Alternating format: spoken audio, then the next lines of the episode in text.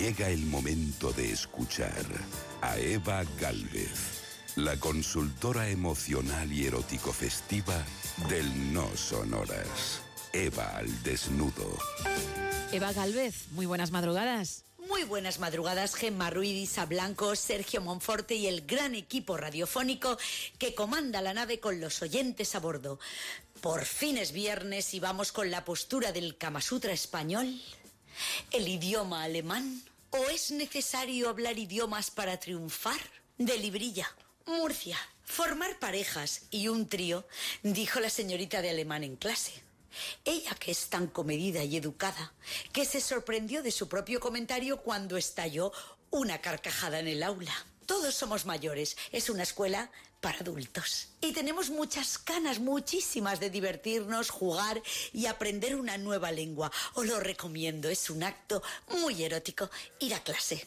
Y te puede abrir además muchos horizontes. Mis compañeros dicen que cuando sepan hablar mejor el idioma se van a ir una temporada a trabajar a Alemania. Yo soy de otra pasta. Yo sueño no trabajar. Yo sueño con ligar con los germánicos en general, sin ningún estado de excepción. Así que estaba yo inmersa en mis fantasías sexuales, que no tengo pocas, cuando me sobresaltó la voz de mi profesora repitiéndome una pregunta que yo no había escuchado y que según ella, de pie, al lado de mi pupitre, era la tercera vez que me la repetía. ¿Cómo iba yo a saber lo que me preguntaba a mí, si yo no hablo todavía alemán? Que yo todavía no entiendo. Por eso voy a clase, es evidente, ¿no? Mi querido Watson, oye, Watson no era inglés, ¿qué cacao de nacionalidades tengo? Yo quiero probarlas todas sexualmente hablando. Por eso voy a tomar clases de idioma, porque unas nacionalidades potenciarán las virtudes de otras y así en el cambio está la ganancia. Según una antigua alumna que se cansó de ir a clase y decidió ir a el país de origen para aprender la lengua, o sea, a Alemania, para allí in situ poder ella practicar, me ha contado que los alemanes son muy ardientes y propositivos en la cama. Ella allí ha tenido más de un novio. Tengo entendido, o así lo tiene ella, que se pirran por las españolas. Pero yo la verdad que hay cosas que no creo. Pero ella dice, solteras de España, iros para Alemania que a pesar del frío hallacen el amor en lugares prohibidos. Eso a mí sí me gusta y a mi amiga por lo visto la volvió loca. Dice que solo con bajarse los leotardos de lana se la cepillaron en un parque a 5 grados bajo cero. El nórdico, sentado sobre un asiento frío de mármol que dice que aún se la ponía más puntiaguda. Y el abrazo se la subió encima y la remetió contra su bragueta, envolviéndola con su abrigo y con muchos, muchos besitos.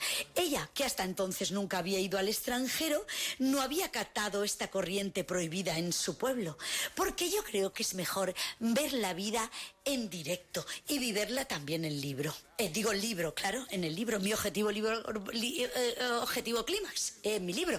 ¿Cómo no? Si es que se me sale el libro a borbotones, Gemma. Vivir la vida en vivo y en directo. Este componente de inquietud que sintió por su ardiente vagina hacia arriba, mezclada con la posibilidad de ser pillada, la sumió en un éxtasis profundo. No sabe si tuvo o no un orgasmo, pues la situación la saturaba cuando él, Hans, la descabalgó de repente y le dijo, ¡Ah! Cinco minutos tengo que estar en el trabajo. Me alegro haberte conocido. Le dio la mano, le dijo que se llamaba Hams y se fue corriendo para la boca del metro. No le preguntó ni el nombre. Según ella, esto es muy moderno. Son cosas del norte de Europa, no como nosotros. Antes de nada tenemos que comer, beber, bailar, salir, charlar. Estamos un poquito de, mode, de. Hay que europeizarse españoles, pues suban que les llevo y España os quiero. Gracias, Eva.